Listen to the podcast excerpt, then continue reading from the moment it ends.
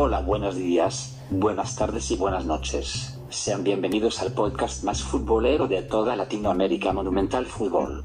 Hoy en nuestro primer programa tocaremos varios temas que te dejarán impactado como es el costo por el cual el Barcelona paga por Leo Messi, los mejores goles en este 2021 y trataremos sobre los mejores estadios en todo el mundo. Todo esto y más aquí en Monumental Fútbol. Y el primer tema que tocaremos será los top 10 mejores jugadores del fútbol actual y cuánto ganan. Comenzaremos con el menos pagado al mejor pagado.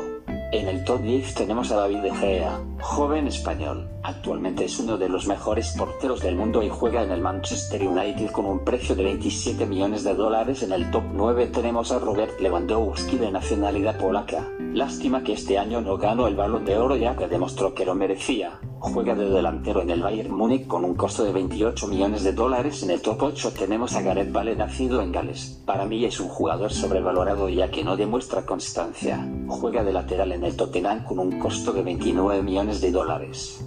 En el top 7 tenemos a Antoine Griezmann nacido en Francia actual campeón del mundo, es de los mejores delanteros en Europa, juega en el Barcelona con un costo de 33 millones de dólares.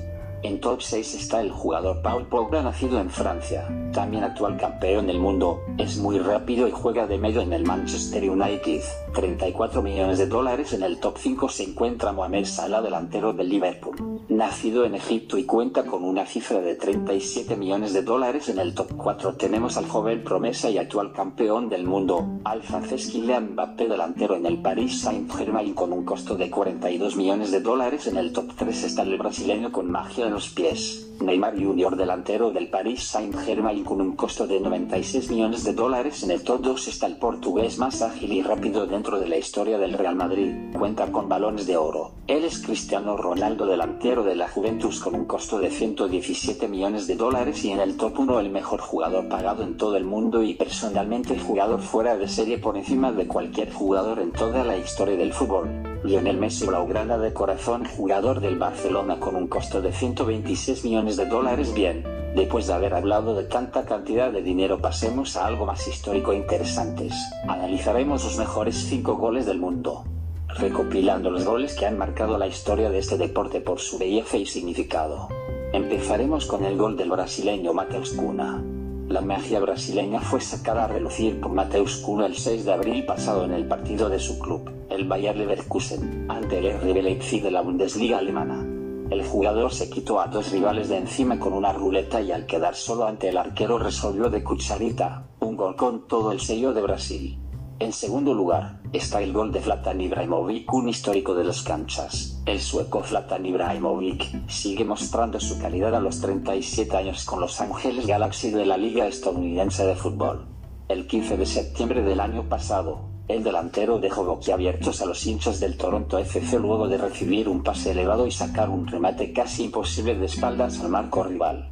En tercer lugar, tenemos a Lionel Messi, que es para muchos el mejor jugador del mundo. Lionel Messi nuevamente aparece entre los nominados al Puskas con un gol marcado con el FC Barcelona el 17 de marzo pasado. Su toque excepcional de furga salió a relucir con un remate que dibujó una curva, pegó en el poste y se fue al fondo de la portería del Real Betis en la Liga Española. En cuarto lugar, está Haran Show del Mundial Femenino Francia 2019 viene otro de los golazos nominados, el de la nigeriana Haran Show marcado contra Nueva Zelanda el 20 de junio pasado.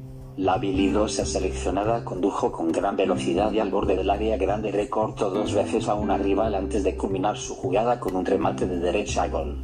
Y en quinto y último lugar a Fabio Quagliarella el partido Sampdoria VS. Napoli de la Serie italiana fue testigo del golazo marcado por Fabio Quagliarella el 2 de septiembre del año pasado. Un centro a media altura desde la derecha fue aprovechado por Quagliarella para rematar de taquito, en el aire y de espaldas a portería. Por último, para despedirnos de este maravilloso podcast, terminaremos con el ranking de los 5 mejores estadios del fútbol.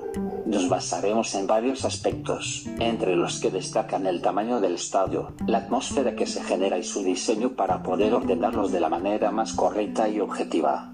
En quinto lugar, esta es siempre reluciente Allianz Arena es el hogar de los dos equipos de fútbol de Múnich, Bayern Múnich y 1860 Múnich. Es el único estadio en toda Europa que puede cambiar de color para reflejar cuál de los dos equipos juega. el rojo para el Bayern y el azul para el 1860 de Múnich. El estadio ha sido un gran éxito con ambos grupos de aficionados gracias a que los aficionados están más cerca del terreno de juego, algo que causó un problema en el sitio anterior, el Olympia Stadium, que tenía una pista de atletismo alrededor del terreno de juego que creaba un ambiente bastante pobre. En cuarto lugar, está el estadio de Wembley, sin duda, uno de los estadios más emblemáticos del fútbol mundial reabierto en 2007. El nuevo Wembley fue construido en el lugar del anterior estadio de Wembley de 1923. Famoso por ser una de las atmósferas más eléctricas del fútbol mundial, el nuevo diseño ha abarcado todo lo que era genial del estadio original y lo ha ampliado aún más. Si queremos entender parte de la historia de este deporte, hay que mirar al mítico arco de Wembley. En tercer lugar, está el Santiago Bernabéu, es la sede de uno de los clubes más exitosos de Europa con nueve títulos europeos en su haber, el lugar del Real Madrid en las altas esferas del fútbol mundial está asegurado, y no podría haber un lugar más adecuado para que un club de este tipo juegue.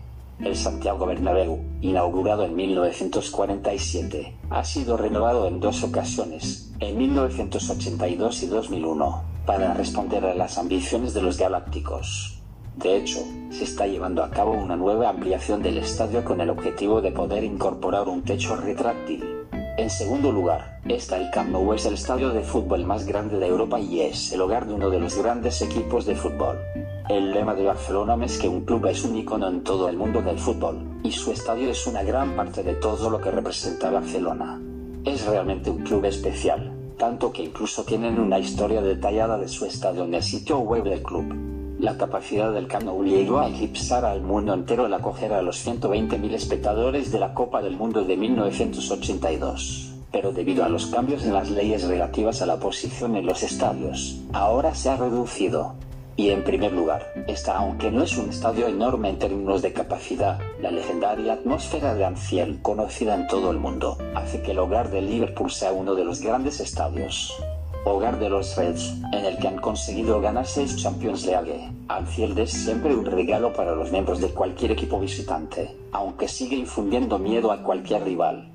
Y bueno, con esto culminamos nuestro podcast. Espero que les haya gustado y puedan seguir acompañándonos cada martes y jueves, aquí en Monumental Fútbol.